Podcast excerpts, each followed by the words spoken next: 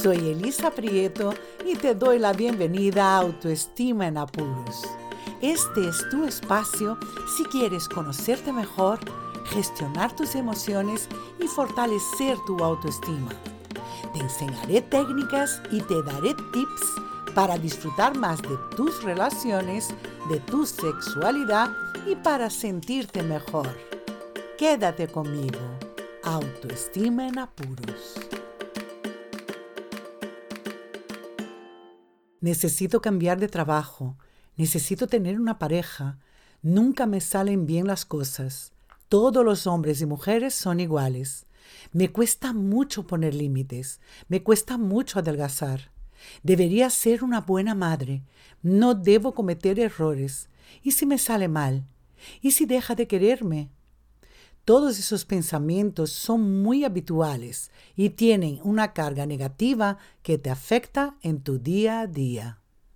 Hola, ¿qué tal estás? Espero que muy bien, disfrutando de la vida, de esos momentos alegres con los amigos, familiares y también a solas, que de vez en cuando nos viene muy bien este ratito de calidad con nosotros mismos.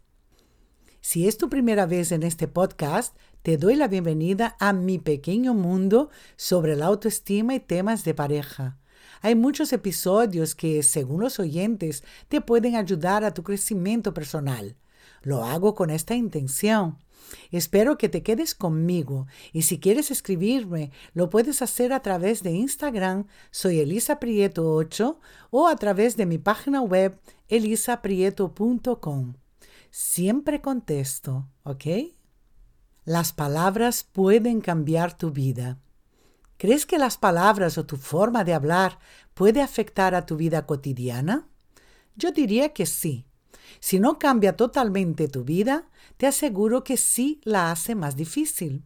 Nuestra mente está constantemente pensando y dialogando.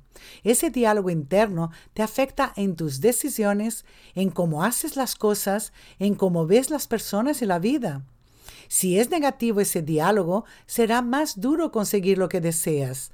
Estarás en un estado emocional desagradable, te sentirás víctima de las circunstancias, por lo tanto, serás más pesimista. Cuando escucho a mis clientes decir, necesito fortalecer mi autoestima, necesito tener una pareja estable, necesito hacer ejercicio, necesito, necesito, necesito, les hago pronunciar sus frases en voz alta con los ojos cerrados para ver cómo le afecta al cuerpo la emoción que genera el necesito. La mayoría de ellas me dicen que el necesito implica urgencia, obligación, desesperación, carga, pesadez, carencia. Normalmente lo suelen sentir en el pecho o en el estómago. Se les encoge y se tensa. Haz la prueba a ver. Sin embargo, en vez de decir necesito una pareja, dices prefiero estar acompañada o me gustaría tener una pareja. La cosa cambia totalmente. Es una preferencia, es una elección, no una obligación ni una carga. La pareja no es una necesidad imperiosa porque estás bien contigo misma. Las generalizaciones excesivas también suelen poner cargas negativas en las percepciones de las situaciones o cosas. Todo, nunca, nada, siempre, como por ejemplo, todo me sale mal, nunca tengo suerte, siempre repito el mismo tipo de pareja.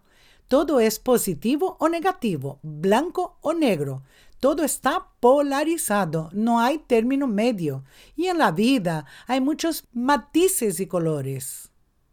Estas generalizaciones hacen que tengas un concepto de ti y de la vida muy radical y de esta manera no cambia la posibilidad de verte a ti y al mundo desde otra perspectiva. Si cambia tu pensamiento, la apreciación será más amable, por lo tanto las cosas serán más fáciles. Para eso debes cuestionar estos pensamientos para aligerar la carga y la dificultad que te impones a ti misma. cambias tu diálogo interno a uno más positivo y tu percepción será distinta, será más positiva. ¿Y cómo se cuestiona un pensamiento? Buscando evidencias. Te pongo un ejemplo. Mi pareja nunca me escucha. ¿Es verdad que nunca te escucha? ¿Nunca, nunca? Es posible que hoy no te haya escuchado porque tenía prisa, o porque estaba distraído, o porque tuvo un día duro en el trabajo y se le olvidó tu demanda. En otras ocasiones te escuchaba. Si lo cuestionamos, nos damos cuenta de que estamos exagerando y no siempre es así.